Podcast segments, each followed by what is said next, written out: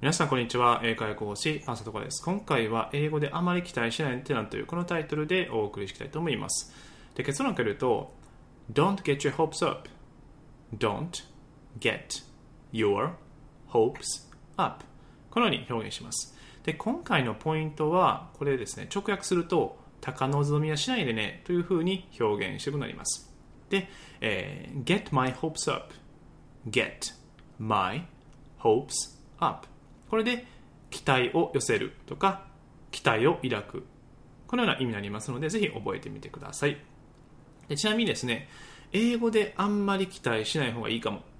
これは I wouldn't get my hopes up too high.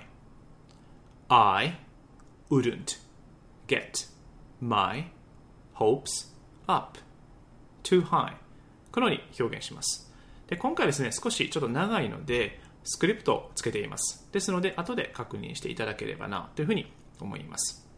で、ポイントはですね、この I wouldn't, I wouldn't。これで、私なら何々しないでしょうというふうに表現しています。ですので、このニュアンスを込めたときは、ぜひですね、この表現を使ってみてください。ではですね、次、例文を書きました。例えば A さんが、早く君が歌うところを聞いてみたいよ I can't wait to hear you sing. I can't wait to hear you sing. このように表現します。それに対して B さんは、そんなに期待しないでください。そこまでうまくないですからね。Don't get your hopes up. I'm not that good. Don't get your hopes up. I'm not that good. このように表現することができます。ですので、ぜひですね、これも見ながら復習していただければなというふうに思います。では、えー、最後、repeat after me で一緒に練習していきましょう。では、いきますね。Don't get your hopes up. Don't get your hopes up.